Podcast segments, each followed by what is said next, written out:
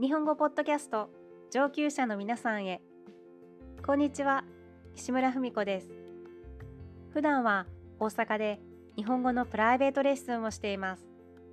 このポッドキャストは日本語学習者特に上級レベルの方 JLPT N1 N2 レベルを想定していますので基本的に日本語のみで進めていきます。以前学習者の方が苦手な発音についてお話ししたことがあります。エピソード25です。まだ聞いていないという方はそちらから聞いてもらうともっとわかりやすいと思います。実は今も発音についてのレッスンのリクエストが続いていたので前回のお話を踏まえてもう少し詳しく説明してみようと思います。前回皆さんが苦手な音の一つとして長母音長い母音の音を例に挙げました。おじさんとおじいさん。組織と葬式。など意味が変わってしまう場合もある。というお話をしたと思います。ただせっかくこの長い音に気をつけているのに逆に日本人の発音から遠くなってしまうことがよくあるんです。これは英語やドイツ語イタリア語など強弱アクセントの言語強い弱いのアクセントの言語を話す方に多いんです。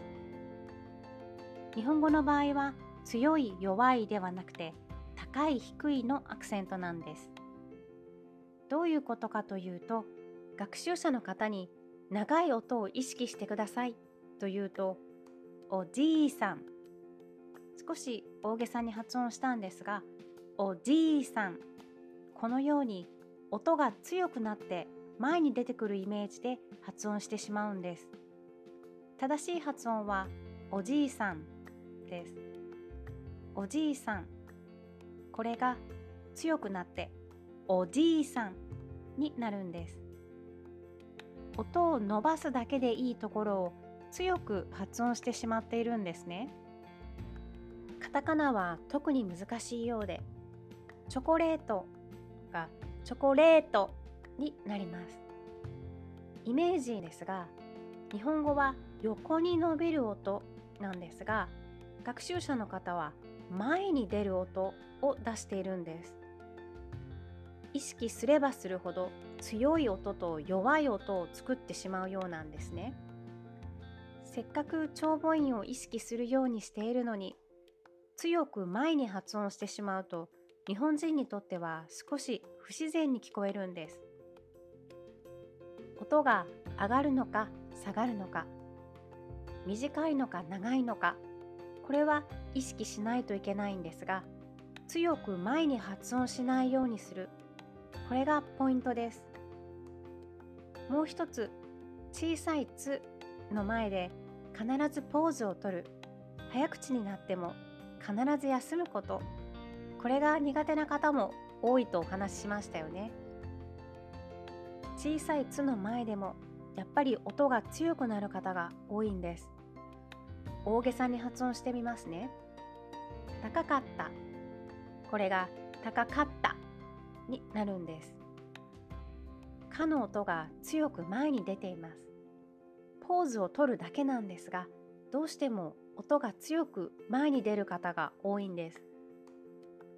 日本人が強弱をつける時は感情を込めている時なんです。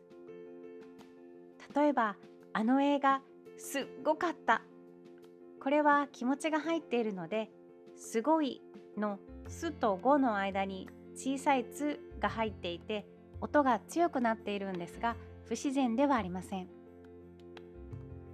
100%強弱がないというわけではないんです。わけではない。よく出てきますよね。JLPT の文法です。いつもそうじゃないという意味です。日本語は高い低いのアクセントなんです。しかも同じ言葉でも使い方によって高さや低さが変わる場合があるので全てを一から覚え直すのはかなり大変です。例えばオノマトペ。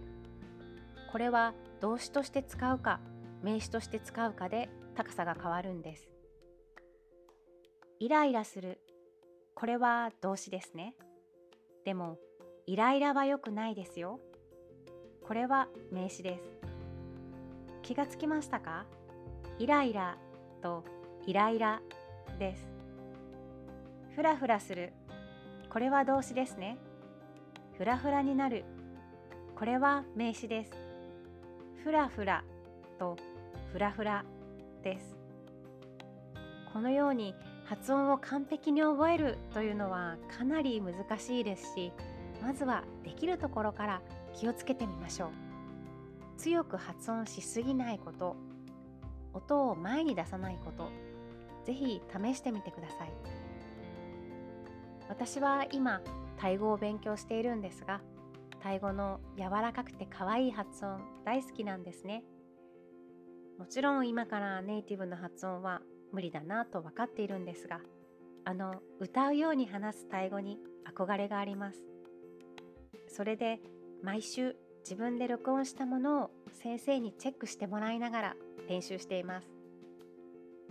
同じように私のオンラインレッスンでも録音してもらった音声を一緒に聞きながら練習したりしています。上級者の方も多いので、コミュニケーションには困っていないはずなのに、皆さん本当に一生懸命で頭が下がる思いです。この頭が下がる思いというのは相手を尊敬してお辞儀してしまうようなそんな気持ちを表現するフレーズです。誰かの努力などに感動して尊敬の気持ちが湧いてくるときに使う表現です。発音を直したいと思っている方、しつこいようですが、自分の声を録音して聞いてみる。これはかなり効果的なので、ぜひ挑戦してみてください。今日はここまでにしたいと思います。説明欄にインスタやメールアドレス、コーヒーサポートのアドレスを載せています。よければ、ポッドキャストの感想を聞かせてください。最後まで聞いてくださってありがとうございました。それではまた次回。西村文子でした。